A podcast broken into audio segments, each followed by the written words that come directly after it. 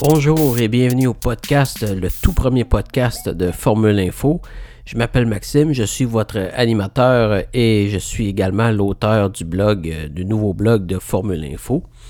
Alors, euh, donc, euh, dans ce nouveau podcast, comment ça va fonctionner en temps normal? on va faire souvent le tour de l'actualité de la F1. Donc, tout en podcast. Donc, ça, ça va être un complément du blog, en fait. Et euh, je vais donner mon opinion sur les sujets abordés dans le blog. Euh, donc, euh, ça, va être, ça va être vraiment un complément au blog. Et évidemment, en, temps normal, on va avoir plus d'actualité que ça. Là, quand la saison de fin va commencer, à chaque Grand Prix, là, il devrait y avoir un podcast à, la fin du Grand Prix pour faire un topo là, de, de, du Grand Prix, de mes opinions, euh, qu'est-ce qui s'est passé, des résultats aussi. Euh, et euh, tout ce, qui tout ce qui va être sur l'actualité en dehors des Grands Prix va être souligné dans le podcast. J'en ai quand même un petit peu d'actualité aujourd'hui pour vous. on va plonger tout de suite dans l'actualité des voitures 2024. il y a trois équipes qui ont annoncé leur date de dévoilement. Sauber et Williams vont présenter leur voiture le 5 février. Et Ferrari, qui a été la première à en faire l'annonce, euh, elle, ça, va être le 13 février qu'elle va dévoiler sa voiture.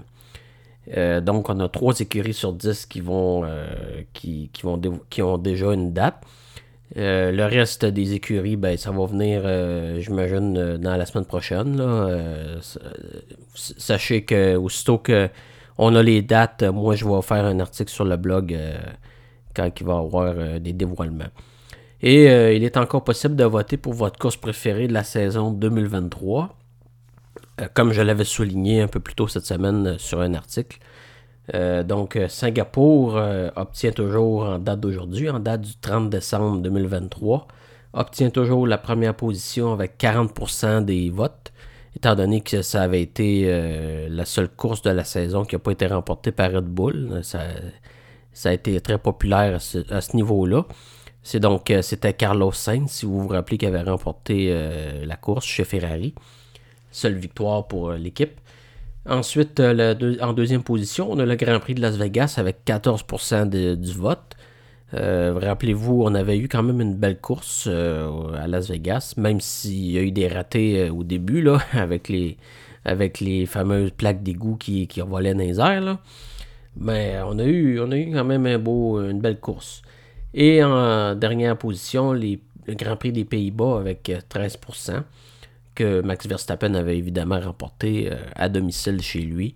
Euh, je me souviens plus trop vraiment du déroulement de la course, mais euh, je, sais que ça avait, été, euh, ça avait été très apprécié par les fans. Parlant de sondage, moi j'en fais un sondage aussi. Vous avez peut-être pu constater si vous lisez le blog. sur, le, sur le blog, je vous ai demandé une question à répondre, un sondage en fait.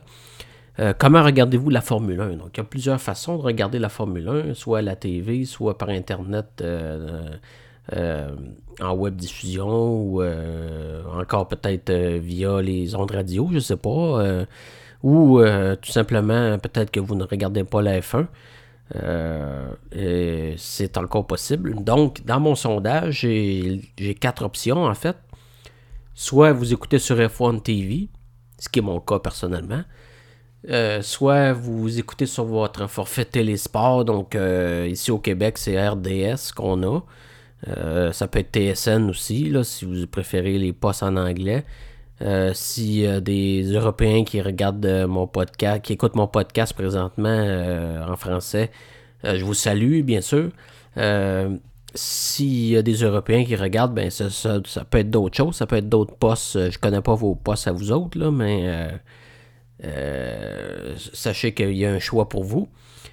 Ou vous avez sur une autre plateforme de diffusion, donc euh, une autre plateforme par exemple sur Internet que F1 TV, euh, que autre chose aussi que la TV. Et comme je l'ai mentionné, ben, si vous ne regardez pas la F1, vous avez un choix de réponse aussi. vous avez également un choix de, de, réponse autre que vous pouvez renseigner. Vous pouvez taper au clavier là, votre, votre choix. Alors, ceci dit, on va passer au segment opinion. Est-il possible de battre Red Bull en 2024 Si vous avez lu mon article cette semaine, vous, vous, savez très bien que je ne suis pas d'accord.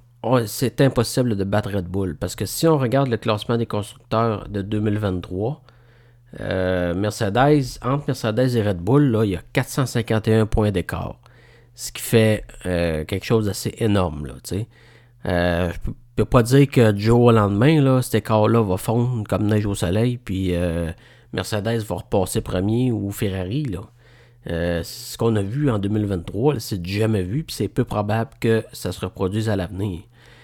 Mais même si Mercedes a fait beaucoup de rattrapage de développement pendant la saison, je pense pas que ni elle, ni Ferrari, ni même une autre équipe va être capable d'être à la hauteur de Red Bull parce que, tu sais, euh, sont trop, sont, sont trop avancés. c'est, la, la nouvelle ère c'est à Red Bull que, cette nouvelle ère est C'est parce que Mercedes a été la reine du moteur hybride de 2014 à 2021. Maintenant, c'est Red Bull qui, depuis les changements en 2022, qui est, qui est l'écurie meneuse finalement. Là. Mais si on parle de bataille pour la deuxième place, il va toujours avoir une, bataille pour la deuxième place en 2024. Ça, je suis pas mal certain. Entre Mercedes et Ferrari, probablement mais il va avoir, avoir quelque chose quand même. On n'a pas, de, pas de bataille pour la première place, mais on en a une pour la deuxième place, ce qui est quand même pas pire. Euh, peut-être que McLaren va peut-être vouloir se rajouter aussi, euh, pourquoi pas Aston Martin, euh, je sais pas. mais c'est fort probable que Red Bull va demeurer l'écurie à battre pour les prochaines saisons.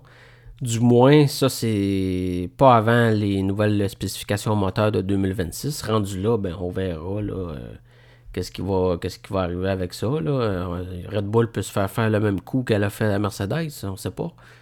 Euh, parce que quand l'écurie est. Quand Mercedes. Et quand les nouvelles réglementations sont arrivées en 2022, l'écurie Mercedes a terminé à troisième place des constructeurs.